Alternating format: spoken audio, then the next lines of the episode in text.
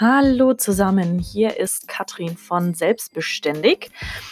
Dieses Interview, was ihr jetzt gleich hört, ist mit Nathalie Honeck vom Atelier Noir Nou in Köln. Das ist ein Tattoo-Studio. Und wir hatten ein total nettes, lustiges Gespräch.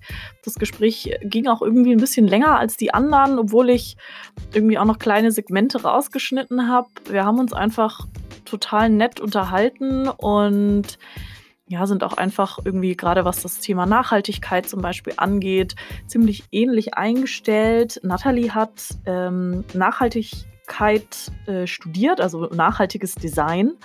Und sie versucht es auch in ihrem, äh, ihrem Tattoo-Studio auf verschiedensten Ebenen äh, irgendwie weiterzuleben und durchzuführen oder dieses Nachhaltigkeitskonzept ähm, damit einzubringen. Wir haben darüber gesprochen, wie sie überhaupt zur Tätowiererin wurde. Das ist scheinbar bei jedem ein ganz anderer und individueller Weg. Wir haben außerdem darüber gesprochen, wie schwierig es ist, ähm, als junge Frau teilweise ernst genommen zu werden. Also da hat sie ein ganz konkretes Beispiel bei der Studiosuche, äh, wie es ihr und ihrer Kollegin dabei erging. Und ja, natürlich haben wir auch über Corona gesprochen und ja, wie sie damit umgeht mit dieser Situation und warum sie sich aber trotzdem einfach niemals vorstellen könnte, nicht selbstständig zu sein. Und ja, wie gesagt, es war ein total schönes Gespräch und ich hoffe, ihr genießt es, hört zu und dann wünsche ich euch jetzt viel Spaß.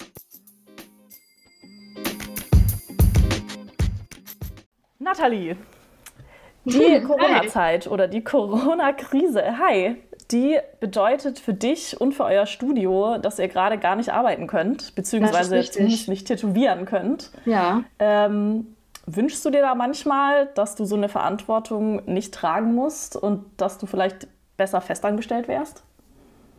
Hm, du meinst die eigene Verantwortung für mich als Selbstständige. Ähm, ich muss dazu mhm. sagen, dass ich genau dies ja schätze und auch in Corona-Zeiten mich nicht auf einmal in einem Angestelltenverhältnis sehe, da ich mich nie in dieser Rolle gesehen habe, ähm, Verantwortung abzugeben, sondern ich habe schon sehr früh Verantwortung für mich selbst übernehmen müssen und das auch immer gewollt. Also ich wollte auch meine Schuhe früher nicht binden lassen, ich wollte immer selber binden und es hat sich so durchs Leben gezogen und hält sich auch immer noch fest, auch in der Corona-Zeit. Ähm, meine Zeit und Ressourcen selbst zu gestalten und zu nutzen und dann einfach ähm, kreativ vielleicht auch einfach umzudenken oder Dinge anzupacken, die einfach schon lange äh, liegen geblieben sind. Für mich ging es auch überhaupt gar nicht darum, mich jetzt neu zu erfinden, aber da äh, wir in unserem kleinen Tattoo-Atelier ja auch Gestalter und Illustratoren sind,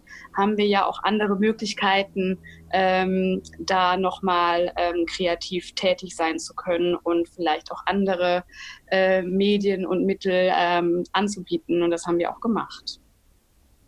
Ja, ich habe gesehen, ihr habt Illustra also habt einfach eure oder teilweise eure Tattoo-Motive als Illustrationen dargestellt, ne? Und genau. ähm, die verkauft. Ganz genau. Wir haben die drucken lassen und haben auch ähm, sind mit ähm, mit der Mari und der Lena befreundet, die ähm, Leiterinnen und Gründerinnen sind von ähm, The Mill Vintage äh, Interior und es ist ein wunderschöner Laden in der Kölner Südstadt.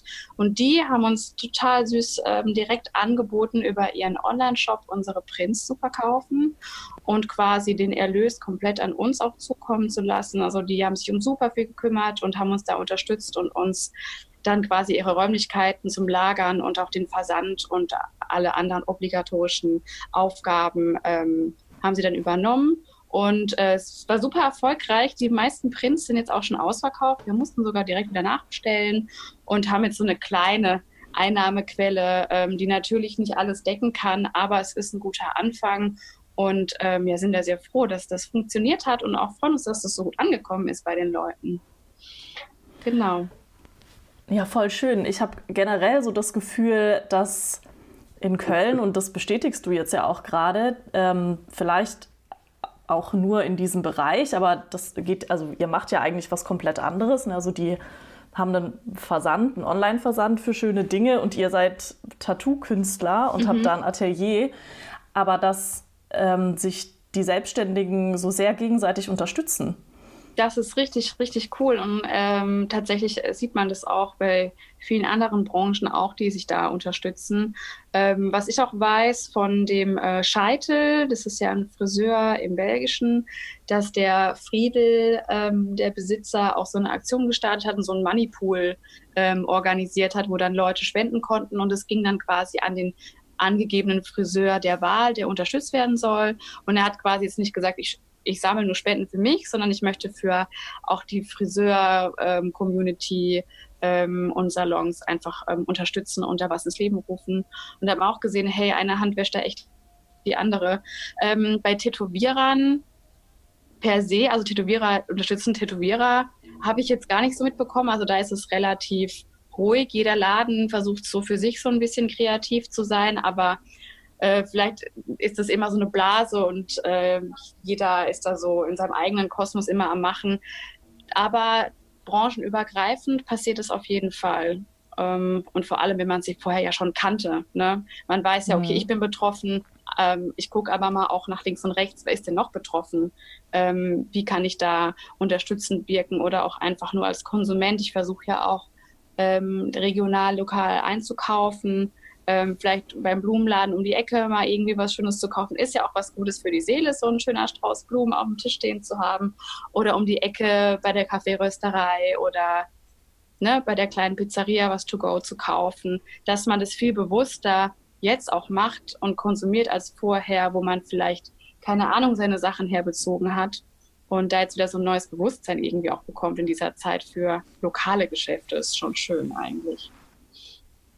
Ja, das finde ich auch. Das nehme ich auch total viel wahr. Also, dass ja, so Sachen, die für manche Leute vielleicht oder in vielen Bereichen vielleicht auch irgendwie schon selbstverständlich waren, aber dass vielleicht auch andere Menschen jetzt noch viel mehr ein Bewusstsein dafür entwickeln. Ähm, bei euch ist es ja so, dass ihr auch im Studio wirklich versucht, sehr, sehr nachhaltig ähm, zu arbeiten oder so nachhaltig, wie das eben ist. Ne? Also mhm. kannst du darüber mal so ein bisschen was erzählen?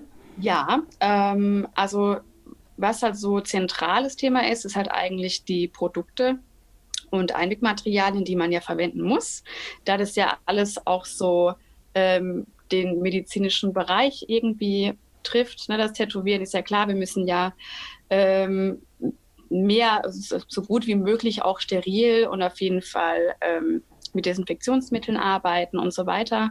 Und da kann man schon auch optimieren, ne? auch ähm, auf Bezug ähm, der Nachhaltigkeit. Das ist aber auch nur bis zu einem bestimmten Rahmen, einem bestimmten Rahmen nur möglich. Ne? Zum Beispiel ähm, es gibt verschiedene Tattoo-Maschinen. Wir arbeiten mit Rotary-Maschinen. Da gibt es immer so Nadelmodule, die man aufsetzt. Und die bestehen natürlich aus der Nadel und aus einem Plastikstück. Und die sind halt steril verpackt. So, die kann man quasi nicht einfach scheren, so mit dem nächsten ähm, Kunden. Das geht natürlich nicht. Da ist einfach Einwegmaterial nicht zu vermeiden. Aber ähm, es gibt ganz viel Plastik äh, im Einsatz, vor allem um die Kabel, um irgendwelche ähm, Fläschchen irgendwie abzudecken während der ähm, während des Tätowierens, dass man die halt ersetzt, die Plastikhüllen durch ähm, plant-based Hüllen. Das haben wir gemacht. Es gibt mittlerweile einen neuen Anbieter, der ähm, diese Höhlenanbieter, die halt äh, pflanzenbasiert sind. Ähm, dann haben wir ähm, Glasflaschen, wo wir Desinfektionsmittel abfüllen, statt immer wieder diese kleinen Plastikfläschchen, die man immer wieder wegwirft und neue benutzt. Wir schauen, dass wir ähm, eben die Küchentücher ähm, aus Altpapier, also 100% Recycle benutzen, statt dass es eben neuer Zellstoff ist, weil davon braucht man echt immer einige Mengen, um die überschüssige Tinte abzuwischen beim Tätowieren. Ähm, dann gibt es auch ähm, Farbkappen, ähm, da wird die Tinte abgefüllt. Die muss man auch natürlich immer wieder neu benutzen und die gibt es auch mittlerweile aus Pappe statt aus Plastik. Ähm, also es, man sieht auch, dass quasi auf dem Markt selbst immer mehr Produkte, die auch im Bereich der Nachhaltigkeit äh, ansässig sind, quasi angeboten werden. Und dass man gar nicht nur die Auswahl hat, nämlich Plastik oder Plastik, sondern es gibt Plant-Based oder es gibt mittlerweile auch Sachen aus Papier. Ähm, lassen wir überlegen genau, was auch so zentral auch ist. Wir versuchen natürlich äh, aller Suffizienzstrategie auch den ähm, Kunden, Konsumenten einfach auch mit auf den Weg zu geben. Hey Leute, kommt doch einfach schon rasiert zum Termin, dann müssen wir keinen Einwegrasierer benutzen. Ähm, wir haben dann zur Not auch einen Rasierhobel da, wo wir dann die Klingen wechseln. Ähm, aber im Optimalfall kommen die Kunden einfach schon an der betreffenden Stelle dann einfach rasiert und dann muss man da gar keinen kompletten Rasierer in die, Mülle, äh, in die äh, Mülltonne kloppen. Ne? Das ist auch schon mal ein großer Fortschritt. Und es ist toll, dass die meisten das auch äh, lesen äh, in der Info und dann auch beachten und einfach vorbereitet zum Termin kommen. Es gibt bestimmt noch ein paar weitere Kleinigkeiten ähm, bei Produkten, wo wir schon so ein bisschen umgeswitcht haben, aber das ist so der Hauptteil. Ähm, wo wir einfach gemerkt haben, hey, da gibt es auf jeden Fall nachhaltige Alternativen.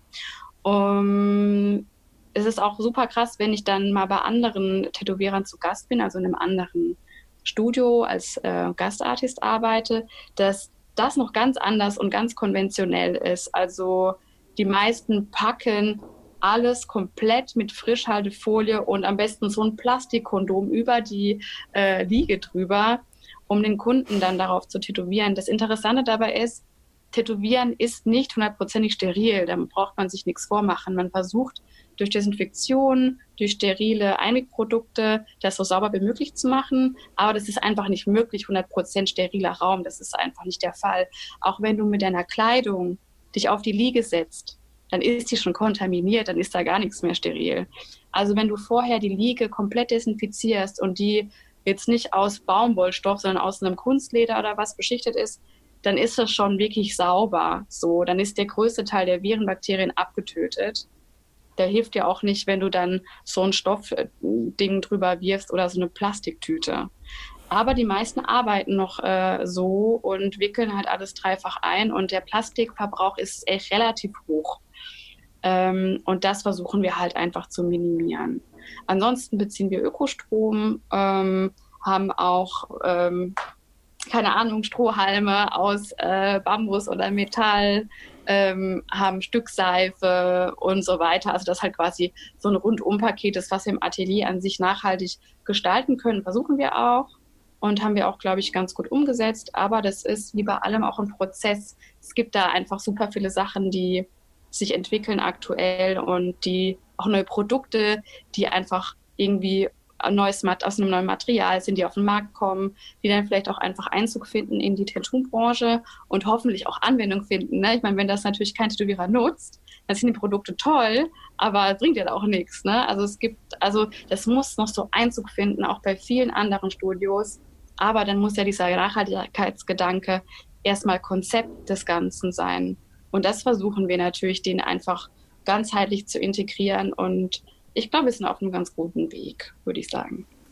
Das hört sich auf jeden Fall sehr durchdacht und ähm, also wirklich so, dass ihr versucht in allen Bereichen, sei es im, im Konsum von, ne, wenn du sagst Strohhalme oder Trinkhalme, äh, oder dann eben wirklich auch in eurer Arbeit, also wie ihr arbeit, arbeitet mit euren täglichen Materialien und eigentlich glaube ich, ist das schon eine positive Entwicklung äh, in die Richtung. Also wenn du auch sagst, man merkt einfach auf dem Markt, es kommen immer wieder neue Produkte, also irgendwo scheint da vielleicht auch einfach so ein Need da zu sein. Also ich glaube, ihr seid nicht alleine ähm, mit, dem, mit dem Gedanken, vielleicht nachhaltiger wirtschaften zu wollen. Ähm, was, nee, was nee das, das ist auch, das glaube ich auch, dass das nicht so ist. Ich glaube aber, dass das schon noch Zeit braucht, bis es mhm. quasi so übergreifend irgendwie ein, eingezogen ist, ne? dieser Gedanke der Nachhaltigkeit. Denn solange ähm, ja da gesetzlich nichts quasi kommt, was das dann vorgibt, also dass es Richtlinien gibt, man muss nachhaltig arbeiten, ist es halt immer ähm, jedem selbst überlassen, ne? wie möchte ich das gestalten.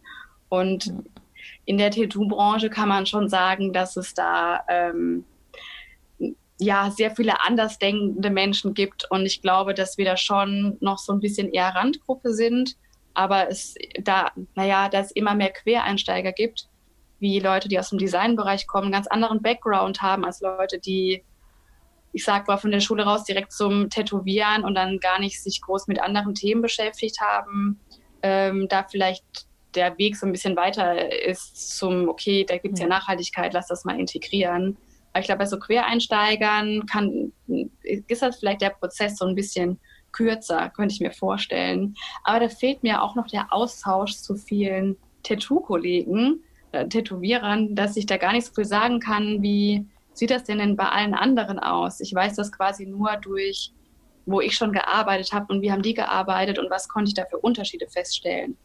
Weil man kann ja auch von Kollegen lernen. Ne? Also klar, wir sind da auch in einem Prozess, dass wir auch beim Tätowieren noch ganz viel dazu lernen. Ja, Jetzt habe ich zwei Fragen und ich weiß nicht, welche ich zuerst stellen soll. Du machst nichts falsch, denke ich mal. Du hast über ähm, Quereinsteiger gesprochen. Ich habe mir neulich mal überlegt, so, ich glaube, wir sind in einem ähnlichen Alter. Ähm, als wir jung waren und groß geworden sind, da ist man nicht zu seiner Mama gesagt, du, also wenn ich mal groß bin, dann werde ich Tätowierer. Aber ich glaube, dass es durchaus heutzutage schon eher bei den jungen Menschen ein Berufswunsch ist. Also wie, mhm. wie ist der Weg dahin? Also deiner, wie, wie war dein Weg? Also ich glaube, individueller könnten solche Wege von Tätowierern einfach gar nicht sein, weil es ja keine allumfassend allgemeine anerkannte Ausbildung gibt oder st sogar Studium. Ja, sowas gibt es halt nicht. Es gibt, ja, ich will jetzt nicht meine Hand ins Feuer legen, aber ich glaube in Berlin und oder Wuppertal auch so eine Tätowierschule. Also das ist privat, da kann man tatsächlich das Tätowieren auch erlernen. Und es kostet halt ein paar tausend Euro, das kann man machen. Das ist eigentlich schon sehr unkonventionell, weil es noch sehr neu ist. Dann, äh, also ich zähle mal kurz auf, was es für Möglichkeiten gibt und wie ich das dann gemacht habe. Dann gibt es natürlich die Möglichkeit, dass man sagt, hey, ich kenne dieses Tätowierstudio um die Ecke, ich finde die total toll. Ich gehe da hin mit meinem Portfolio. Es ist meistens so, dass du so zumindest unter Beweis stellen solltest, dass du zeichnerische Fähigkeiten mitbringst. Und dann entscheiden die halt, ob die dich aufnehmen als Apprentice. Und dann kannst du dort vom Meister lernen. Und das ist auch wahrscheinlich sehr individuell, wie die das dann gestalten, wie die dich unter die Fittiche nehmen. Vor allem meistens, die, die meisten, wenn du dich schon komplett alleine finanzieren musst, du musst nebenher noch irgendwas anderes arbeiten, weil du verdienst in der Zeit keinen Cent. So. Irgendwann darfst Puh. du deine eigenen Kunden dann auch aufnehmen, wenn der Meister sozusagen sagt, du bist soweit, du darfst auch auf menschliche Haut wow. ähm, arbeiten. Und dann nimmst du halt auch einen Apprentice-Satz, ähm, der auch sehr individuell ist und gibst auf jeden Fall auch einen Großteil immer, wenn du als Gast oder wenn du als Künstler bei einem anderen Tätowierer im Laden arbeitest, gibst du immer Prozente ab. Und vor allem auch relativ viel, wenn du Apprentice bist. Ne? Ähm, man kann es auch teilweise nachvollziehen. Ich meine, der, der Tätowierer bringt dir das bei, der hat auch mehr Aufwand ähm, und man ist erstmal ein Klotz am Bein, sage ich mal, bevor man da eigenständig auch arbeiten ja. kann. Es ist als Azubi ja einfach irgendwie so und dann verändert sich ja das, dieses, ähm, dieses Verhältnis auch, ne? wenn man da immer länger arbeitet und auch seine Erfahrung macht und irgendwann sein Standing hat in dem Laden. Den Aber Weg bin ich spannend, nicht. Dass es dass es da gar keine Richtlinien gibt. Nee, es also gibt keine Richtlinien, so nein. Nee. da kann der eine Meister sagt dann, oder der eine Tätowierer sagt so, bei mir ist, dauert das irgendwie zwei Jahre, ja. ähm, so und so sieht das aus. Und der andere sagt, ja, irgendwie schauen wir halt mal, wie ja. gut du dich anstellst. So, wenn genau. du es gut machst, dann darfst du schon nach sechs Monaten und ja, krass. Ja, du ordnest dich dem halt erstmal unter. Also ich glaube auch nicht, mhm, dass die meisten hingehen, okay, ich gehe jetzt mit dem ersten Mal in ein äh, Verhandlungsgespräch mit dem Tätowiermeister und dann gucken wir mal. Also die meisten sind ja eher dankbar, dass sie da arbeiten dürfen, dass sie die Stelle haben, dass sie ausgebildet werden mhm. zum Tätowierer. Also mir war das immer eher, mh, mm, das wäre für mich kein Weg gewesen. Mhm. Ähm, vor allem, wenn ich mir viele äh, Tätowierstudios, ähm, also Tattoo-Studios angucke, der ist einfach nichts, was mich so richtig angesprochen hat. Also die, diese Tätowierstudios, die jetzt auch wirklich ähm, so ein ganzheitliches Konzept haben, auch mit dieser Stilrichtung, die ich ja selbst ähm, auch verkörpere, dieses Feinlein, das gab es ganz lange nicht. Und ich hätte mich da ganz lange gar nicht richtig aufgehoben gefühlt in so einem Tattoo-Studio, wo ne, so Stile sind wie Traditional, Neo-Traditional, Black and Black and Grey Wash, keine Ahnung, es gibt ja so viele verschiedene Sachen. Alles nicht mein Ding. Und dann dachte ich, okay, ich muss mir das irgendwie selber beibringen. Und ich habe dann zuallererst, das ist jetzt bestimmt auch schon drei Jahre her, gedacht, ich, okay, ich habe keine Kohle, ich kann zeichnen, ich habe Bock auf ein Tattoo. ich bestelle mir jetzt so ein Stick-and-Poke-Set aus, aus Amerika. Und das habe ich dann gemacht und äh, durfte ich erstmal beim Zoll abholen. Dieses kleine Ding wurde erstmal vom Zoll einbehalten. dann habe ich das abgeholt und dann, dann so, da ist so ein kleines Set drin mit einer Beschreibung, fünf äh, so sterile Nadeln. Also schon alles, was du für zum Stick and Poke machen brauchst. Das war wirklich kein schrottiges Set. Also damit kommt man auf jeden Fall arbeiten, auch aus dem Wissen, was ich jetzt habe. Ähm, und dann habe ich ähm, mich an den Küchentisch gesetzt und mir die Zeichnung ähm, auch mit einer Blaupause schon super professionell auf die Haut erstmal abgebildet. Und dann habe ich Stick and Poke gemacht. Ne? Ich habe das dann die Farbe reingestochen. Bei dir selbst? Bei mir selber, genau. Das habe ich dreimal gemacht, also drei ganz kleine Tattoos habe ich da gestochen.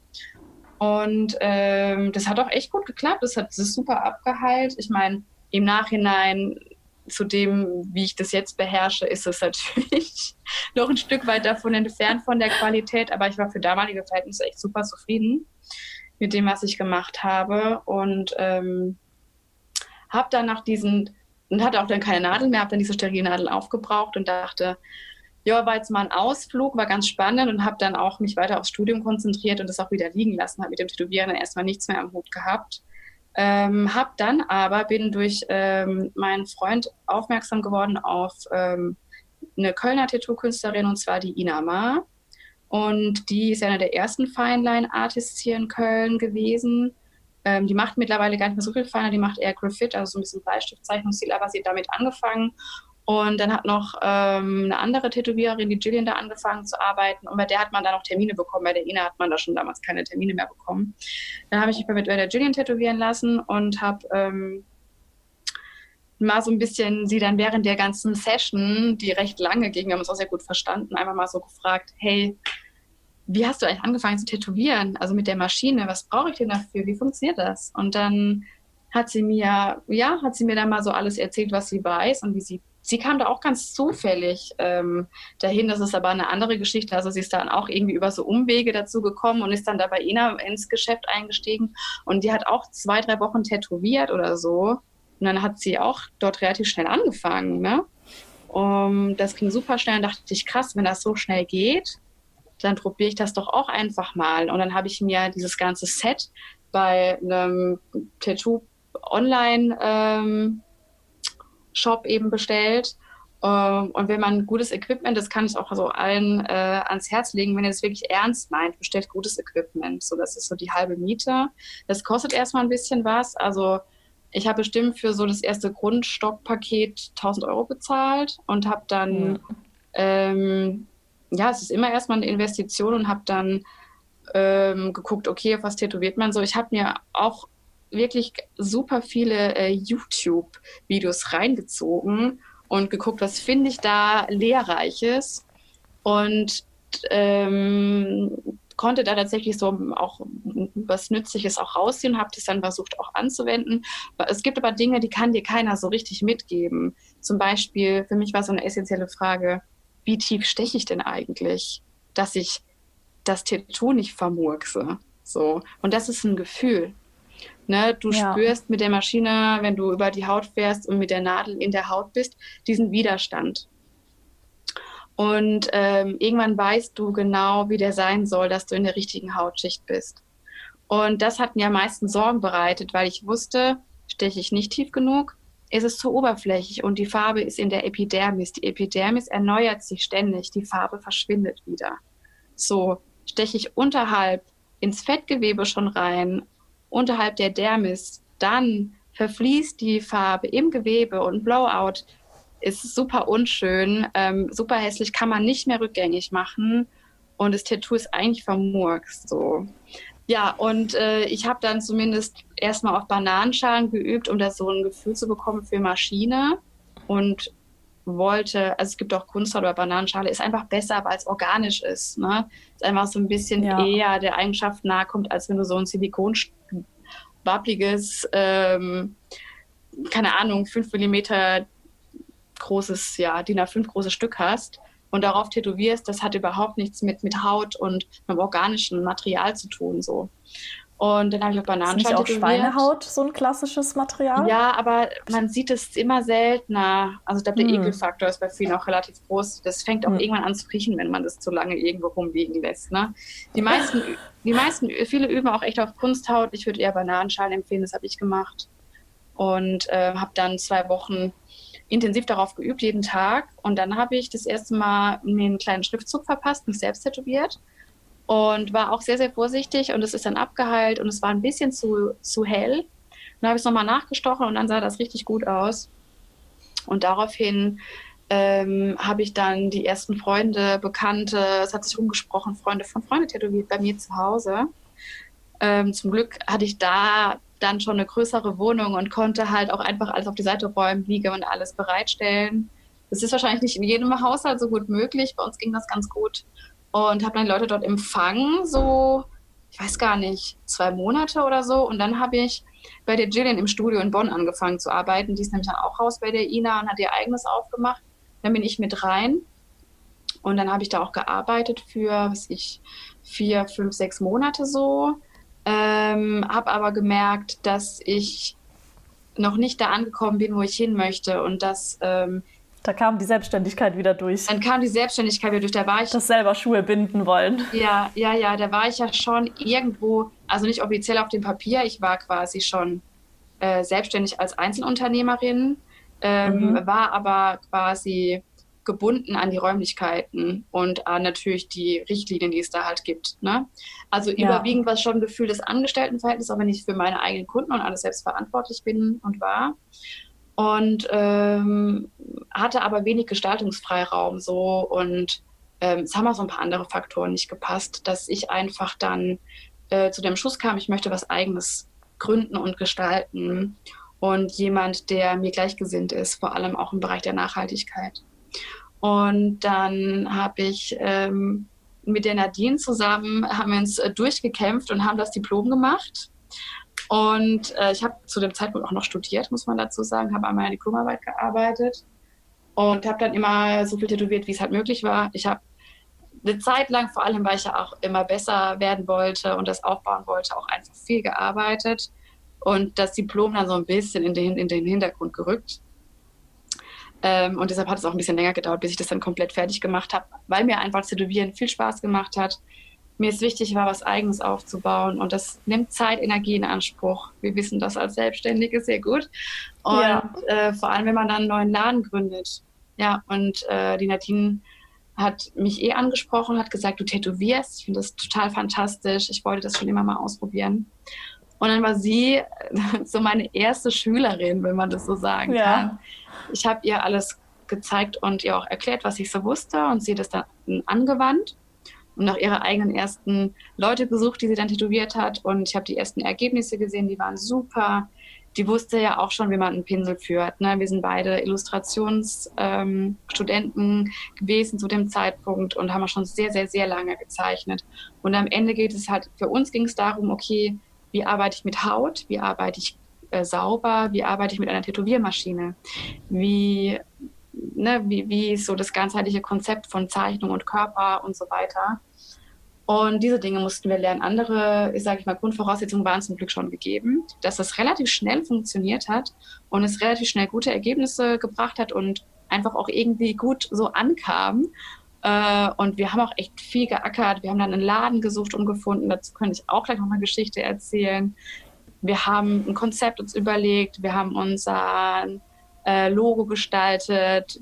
Ne? Wir haben alles Mögliche gemacht, um das aufzubauen und haben dann immer mehr Kunden dort auch begrüßt, haben eine Eröffnungsfeier gehabt und haben auch eine dritte Tätowiererin mit aufgenommen, die Tessa, die auch ganz tolle Sachen macht. Ein bisschen stilistisch, ein bisschen anders als wir. Ähm, aber auch uns super ergänzt, so als Trio funktioniert das unfassbar gut. Ähm, ja, und das machen wir jetzt seit einem Jahr. Ein bisschen mehr als wow. ein Jahr. Ja.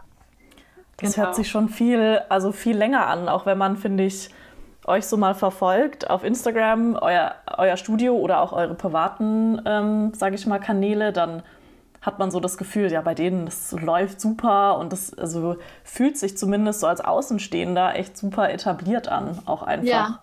Ich glaube, das hat ähm, sich auch in relativ kurzer Zeit auch sehr, sehr mhm. massiv und schnell und ist auch lustig, dass ich mittlerweile auf der Straße angesprochen werde, ob ich äh, ob ich die Tätowiererin bin in dem Laden und so. Ich immer so, ähm, ja. so. Musst du schon Autogramme geben? nee, das nicht, das nicht. Aber natürlich dann Leute, die halt, wenn die mich kennen, dann auch sagen so, hey, ich finde deine Sachen toll und würde auch gerne mal vorbeikommen und so.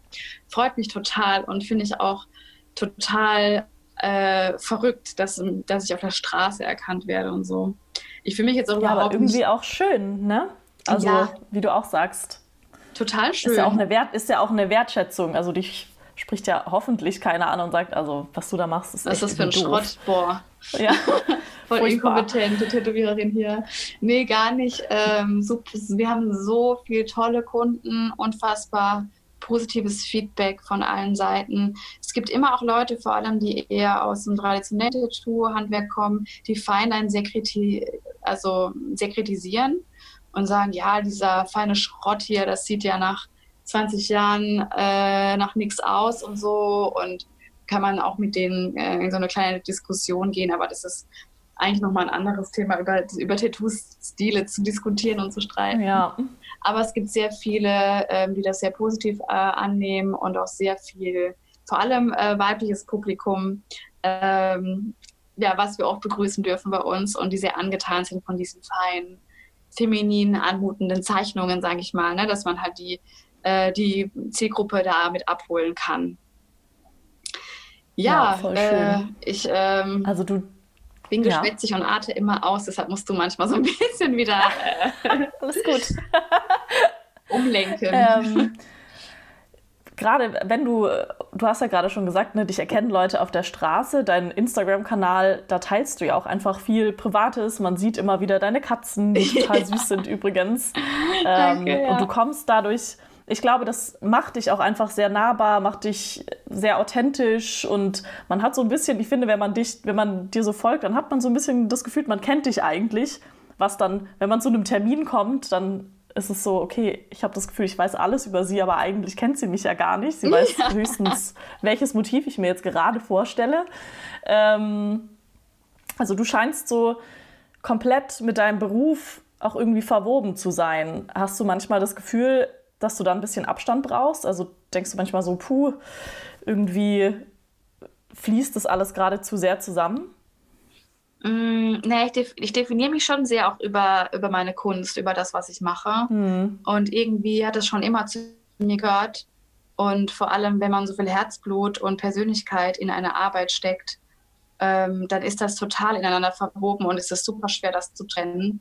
Was immer wichtig ist, das habe ich ähm, auch wirklich intensiv im Studium äh, lernen dürfen und müssen auch, ähm, dass wenn Kritik kommt, für meine Arbeit, dass ich diese Distanz auch wahren kann. Ne, dass ich sagen kann, mhm. okay, ähm, erstmal, was ist das für eine Kritik? Ist die wirklich konstruktiv oder ist es einfach, okay, finde ich jetzt nicht toll, nicht schön und dann so, okay, warum denn nicht? Und wenn dann nur heiße Luft kommt, dann ist mir das halt auch relativ wurscht, weil Geschmäcker sind verschieden und das ist auch äh, total wichtig und richtig so. Aber wenn Kritik kommt, dann bitte konstruktive und dann schaue ich mir die immer erstmal an, auch mit einer gesunden Distanz und sehe, was kann ich daraus machen, was kann ich mit der Kritik machen. Das habe ich total gelernt. Ähm, dafür war Studium wirklich eine gute Zeit und ähm, zum Glück kommt viel, so viel Positives, dass das auch meistens überwiegt und die Kritik dann überhaupt nicht schwer irgendwie wiegt. Aber nichtsdestotrotz, ähm, ich nehme Dinge sehr schnell zu Herzen und denke dann auch sehr lange darüber nach und kann mich dann nicht frei machen, hey, okay, das ist mir jetzt komplett egal, zuck mir der Schulter und dann ist das halt so weg und aus den Gedanken. Das ist leider nicht der Fall. Ich trage immer Dinge sehr lange mit mir herum, ähm, versuche aber dann meinen Frieden damit zu finden und zu sagen, okay, vielleicht hat die Person auch gerade keinen guten Tag und projiziert das irgendwie auf mich und meine Arbeit ja. und ähm, da muss ich mir einfach, muss ich mich dann davon frei machen. Aber im Großen und Ganzen ähm, ich habe ja auf Instagram auch gar keinen privaten Account äh, an sich, sondern ich teile gerne auch ein paar private Inhalte über, äh, über den, den Business-Account sozusagen, wo auch meine Tattoo-Arbeiten zu sehen sind, ähm, weil ich persönlich auch sehr gerne auch Künstler oder Tätowierer mich total interessiert, was auch das für Menschen sind. Ne? Und ähm, weil am Ende, wenn jemand zu mir kommt und sich von mir tätowieren lassen möchte, das ist irgendwie auch was super Intimes. Die ähm, Informationen, die auch vom Kunden kommen, was, für, was mit dieser Tätowierung verbunden oft äh, sehr intime Informationen sind und man auch sehr viel Persönlichkeit frei, was Persönliches frei gibt. Und ähm, warum kann der mich nicht auch dann so ein bisschen vorher schon kennen und wissen, okay, wem vertraue ich mich da eigentlich an? Ähm, kann ich mir das vorstellen, dass ich ein Leben lang was von dieser Person auf mir tragen möchte? Man stell dir vor, du gehst zu einem Tätowierer in so einem dunklen Zimmer, wo so Kerzen in so Totenschädel irgendwie brennen. Und dann riecht der, riecht der Tätowierer noch nach, noch nach Gras und Alkohol. Und dann hast du so ein schäbiges Tattoo und, und verbindest es noch mit einer ganz schlechten äh, Erfahrung. Und das will ja keiner, aber auch Gott, wir haben auch schon Geschichten erzählt bekommen von Kunden, da sind die Haare statten uns zu Berge, wo wir sehr froh sind, ähm, ja, dass wir versuchen, da eher gegenzusteuern und äh, sehr authentisch und ähm, ja, einfach ehrlich zu sein und äh, klare Kommunikation und auch Themen anzusprechen, die auch über die Tätowierarbeit hinausgehen, die uns in unserem Alltag beschäftigen, die auch vorrangig auch mit Nachhaltigkeit zu tun haben. Also ich finde auch nachhaltigen Lifestyle oder Support Other Artists, so Sachen ähm, immer sehr ähm, gut, die auch zu teilen auf solchen Kanälen, vor allem wenn man ja weiß, man hat irgendwann auch eine bestimmte Reichweite, warum die nicht auch nutzen für andere Inhalte. Und ich versuche das immer in einem gesunden, ausgewogenen Maß zu machen. Klar, während Corona habe ich jetzt nicht so unfassbar viel Tattoo-Content zu teilen. Hier und da gibt es mal was. Ähm, ansonsten, klar, wie alle anderen, ich muss jetzt nicht das zehnte Homeworkout noch irgendwie äh, mit euch teilen, da gibt es genug andere. Aber ähm, andere Dinge, wo ich einfach denke, hey, das könnte andere interessieren oder das ist gerade authentisch. Warum nicht? Ne? Und äh, man kommt mit anderen auch ins Gespräch, die ne, so ein gesunder Austausch, der auch dann stattfinden kann über andere Themen, die spannend sind. Mhm. Und äh, ja, ich meine, wer bestimmte Dinge, wer sich für bestimmte Dinge nicht interessiert, die ich teile, der kann die auch einfach skippen. Das überhaupt, das kann man ja machen. Ne? Stimmt. Wird ja keiner gezwungen. Wird keiner gezwungen, sich das anzugucken. Ich versuche das immer in einem gesunden Maß und einfach, wie ich mich fühle, ähm, Dinge zu teilen, die mich auch bewegen und interessieren. Mhm. Du hast genau. gerade mal kurz angesprochen, so dieser Tätowierer in seinem dunklen Kämmerchen nach Alkohol stinkend, ähm, womöglich noch. Ist das, ich weiß, du hast mir diese Geschichte mal erzählt, wie ihr auf der Suche nach einem, nach einem Ort ja. wart für euer Studio. Ja, ja. Und da ist euch das zu Lasten gefallen, ne? Also richtig, also genau dieses richtig. Image. Ja, genau. Ich habe jetzt mal dieses so negativste Image überhaupt genommen, so diesen Stereotyp, der irgendwie immer noch in manchen Köpfen verankert ist. Und vor allem bei der Ladensuche haben wir das leider auch zu spüren bekommen. Nicht nur, wir hatten auch äh, positives Feedback, vor allem wenn wir die Möglichkeit hatten, uns selbst vorzustellen persönlich. Ne? So nur per E-Mail, wenn die Leute schon äh, lesen, Tattoo-Studio, äh, die brauchen wir gar nicht erst einladen. Wir wollen nicht so komische Assis bei uns im Haus oder so. Also ich kann auf jeden Fall erzählen von einer Erfahrung, das war auch ein Laden in Ehrenfeld. Da ähm, habe ich äh, quasi an diese Immobilien, an dieses Inserat geschrieben. Wir wurden auch eingeladen. Nadine und ich waren dann auch vorstellig und haben mit einer älteren Dame auch gesprochen, die eigentlich super süß erstmal war im Moment, hat uns die Räumlichkeiten gezeigt, hat uns noch ihr Büro gezeigt und alles. Und da haben wir halt gesagt, ja, wir können uns das voll gut vorstellen und so weiter und so fort. Und dann äh, sind wir eigentlich mit einem ganz guten Gefühl aus diesem Gespräch gegangen und wurden total äh, deillusioniert, de als wir, ähm, als ich dann mit ihr telefoniert habe. Sie meinte, sie meldet sich nächsten Tag, dann kam nichts, sondern habe ich nochmal angerufen. Sie meinte, ja, äh, nee, das ist bereits vergeben. Ähm, ja, also sie sind ja auch noch so furchtbar jung und äh, das nächste Mal nehmen sie am besten auch zu so einem Vorstellungsgespräch die Eltern mit. Und ich immer so, ich bin fast 30, gute Dame. Also, wow. ich soll jetzt noch meine Eltern mitbringen zum, äh, zu, zu einer Immobilienbesichtigung. was, was denn da ist? Also, die hat mir ganz schnell das Gefühl gegeben, dieses ähm, gewerbliche Immobilienverhältnis wäre definitiv nicht auf Augenhöhe gewesen.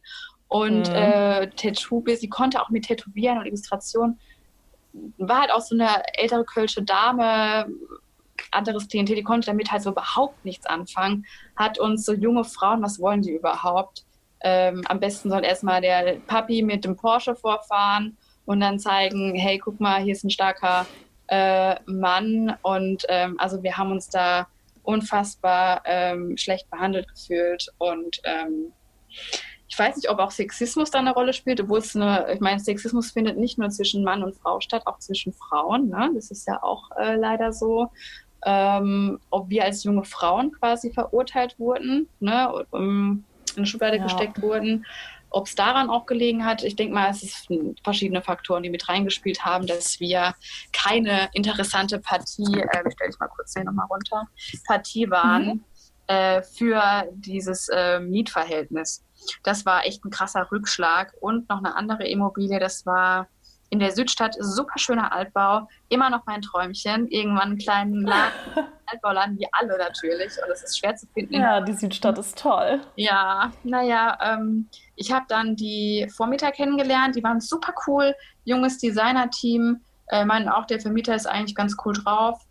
Haben wir uns erstmal drauf verlassen. Die meinten auch, wir können, also wir können es bestimmt haben und alles super. Dann haben wir dem Vermieter geschrieben, auch mit so ein paar Fotos angehangen. Ähm, wie die Räumlichkeiten aussehen könnten und was wir denn machen und so. Da hat er mir nur so eine äh, so eine E-Mail geschrieben, ähm, ja, also kann sich das überhaupt nicht vorstellen und wir wollen auf jeden Fall, das ist so der eine Satz, der mir hängen geblieben ist, wir wollen ähm, keine hohe Kundenfrequentierung. Also der dachte, dass wir da so 30 Leute am Tag durchjagen. Wir haben am Tag höchstens drei Kunden im Laden, weil es zeitlich gar nicht anders ähm, machbar ist. Und es hat mit hoher Kundenfragmentierung schon mal gar nichts zu tun. Ich habe ihm darauf ja nochmal geantwortet. Er hat mir gar nicht mehr zurückgeantwortet und hat direkt gesagt, nee, also er hatte so eine feste Vorstellung von diesem Arbeiten, äh, dass wir laut wahrscheinlich wären und stören und nur komische Leute. Ne, und hat uns überhaupt nicht die Chance gegeben, uns persönlich nochmal bei ihm vorzustellen oder ähm, ja, einfach ihm, vom Gegenteil, von einem ganz anderen Konzept zu überzeugen. das war, hat auch wehgetan, weil der Laden so schön gewesen wäre. Ähm, aber was soll man machen? Sollte nicht sein. Und in Ehrenfeld hatten wir dann Glück. Muss ja auch mal was Positives erzählen. Ähm, ein junger Mann, der sich um diese Immobilie kümmert, ähm, hat uns dann relativ schnell auch zugesagt. Wir waren persönlich da, voll gut verstanden. Wir mussten ihm nur versprechen, was eigentlich auch nicht ganz in Ordnung ist, dass wir seine Frau nicht tätowieren. weil die auch Bock. Okay. Ja, weil die total Bock eigentlich auf Tattoos hat, aber er mag das an ihr nicht so gern. Ja. Wo ich okay, mir, ja gut, wo ich mir ist, dachte, ist das wahrscheinlich der saure Apfel, in den man beißen muss ja, in, dem, wo ich mir auch dachte, in der Situation. Ey, das ist ein eigenständiger Mensch, die kann machen, was sie will, was soll das?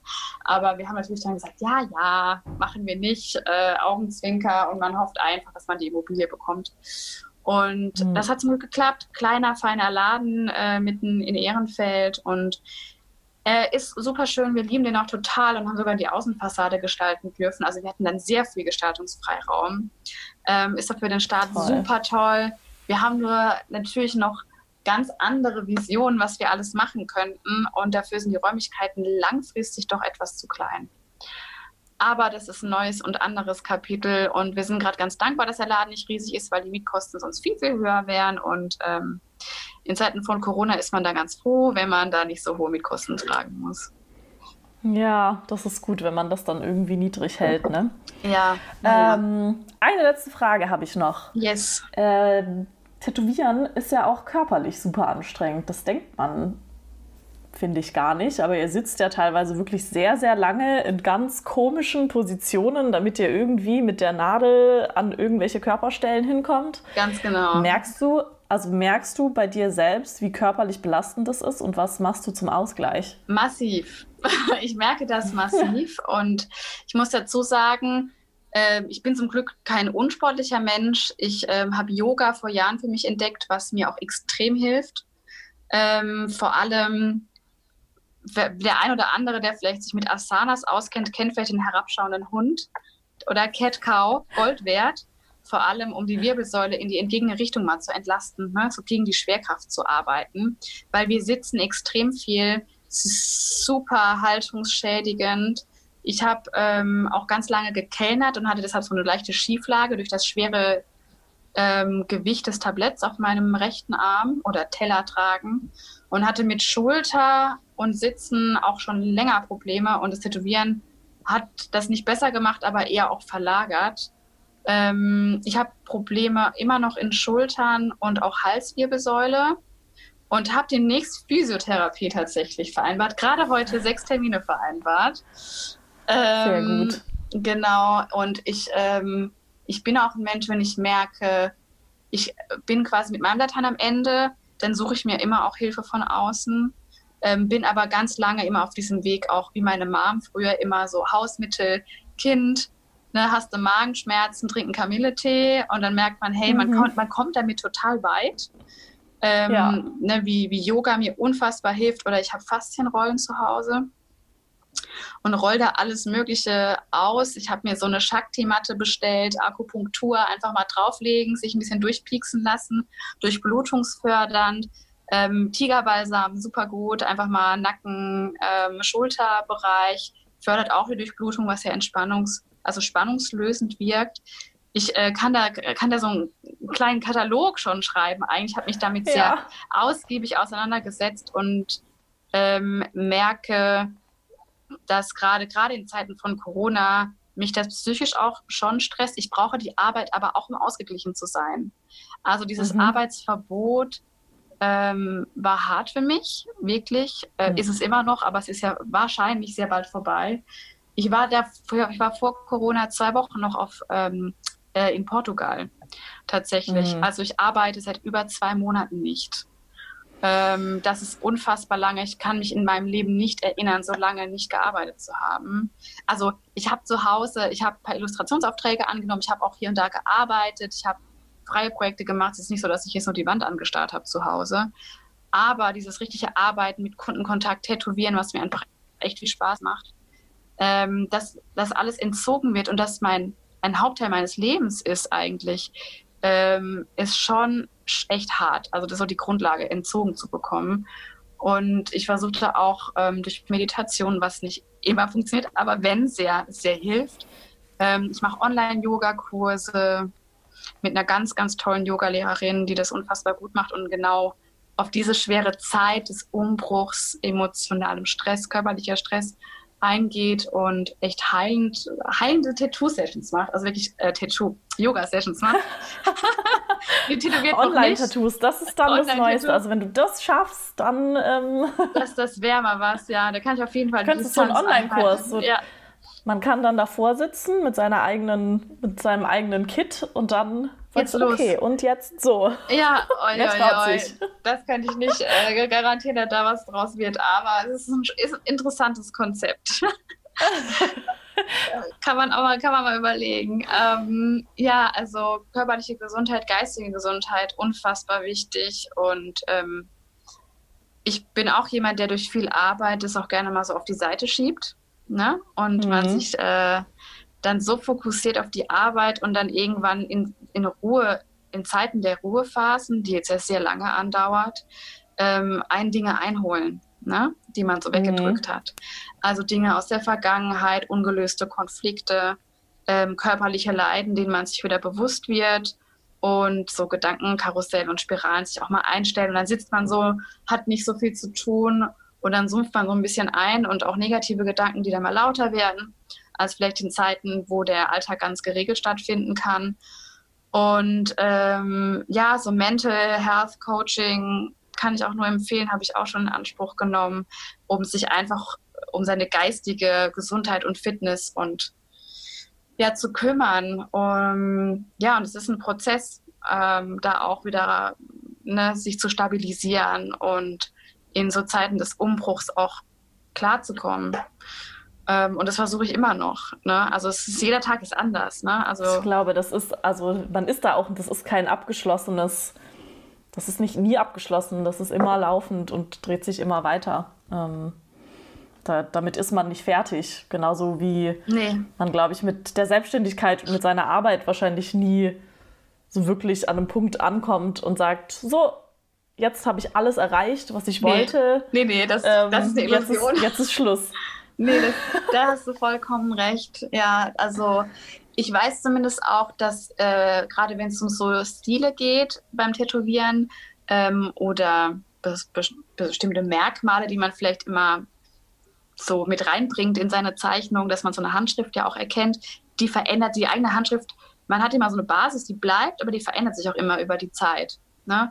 Und deshalb, ja. ich weiß für mich auch, ich mache gerade super gerne viele One-Liner und es kann auch eine Zeit geben, wo das wieder zu den Akten mal gelegt wird und was ganz anderes irgendwie ansteht, dass es total bunt wird oder so. Wer weiß das schon? Ich ähm, bin da komplett offen auch für Veränderungen und äh, neue Konzepte. Und das muss man auch heutzutage eigentlich sein, gerade so, so schnell, wie sich diese Welt verändert.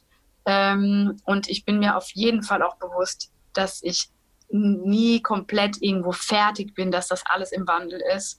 Aber ich bin angekommen irgendwo. Weißt du, ich bin mhm. in diesem Laden angekommen äh, mit meinen tollen Kollegen, mit den ganz fantastischen Kunden. Ähm, und ich will das aber weiter spinnen und vorantreiben. Und ich will neue Konzepte ausarbeiten.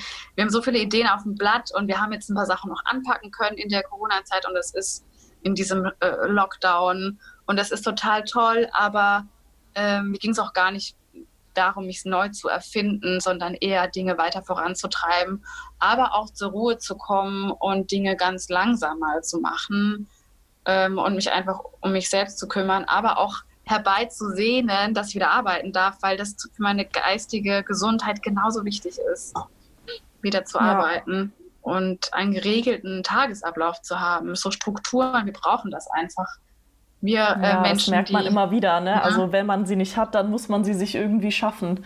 Ja, und das äh, Wenn es nicht durch immer. den Arbeitsalltag, ja, wenn es nicht durch den Arbeitsalltag geregelt ist. Ja, dann hoffe ich, dass ihr ganz, ganz schnell, ihr hofft auf Montag, ne? Dass ihr Montag wieder loslegen könnt. Ja, ähm, ich, ich glaube nicht so hundertprozentig an Montag. Ich drücke die Daumen. Es wäre verrückt, wenn es Montag wieder wäre. Ich würde mich freuen auf jeden Fall. Ich ich wäre auch total d'accord damit, wenn es erst die Woche da drauf wäre.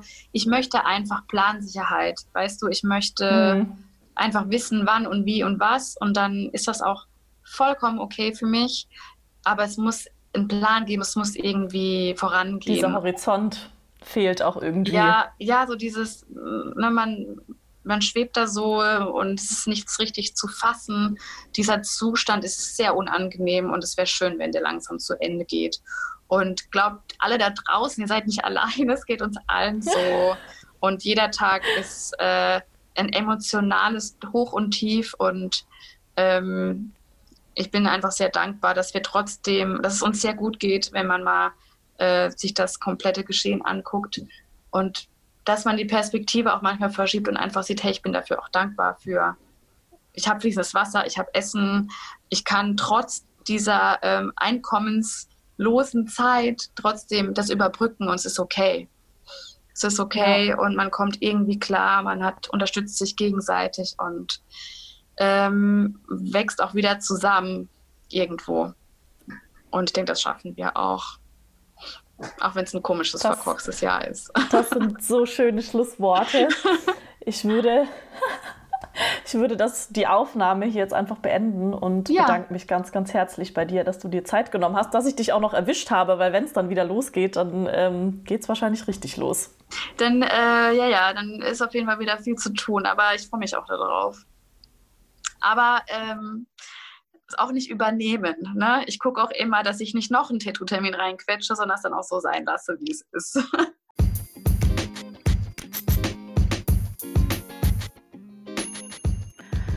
Wenn euch diese Folge gefallen hat, dann lasst ein Herzchen da, lasst ein Like da, teilt den Podcast mit euren Freunden und Freundinnen, Mama, Papa, Opa, äh, wen es auch sonst noch interessieren könnte.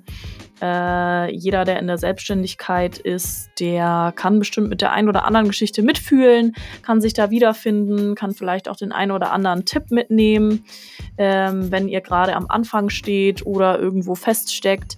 Ich würde mich auf jeden Fall mega freuen. Und ähm, ja, ich bin Katrin von Selbstbeständig. Vielen Dank, dass du zugehört hast und viel Spaß bei der nächsten Folge und bis zum nächsten Mal.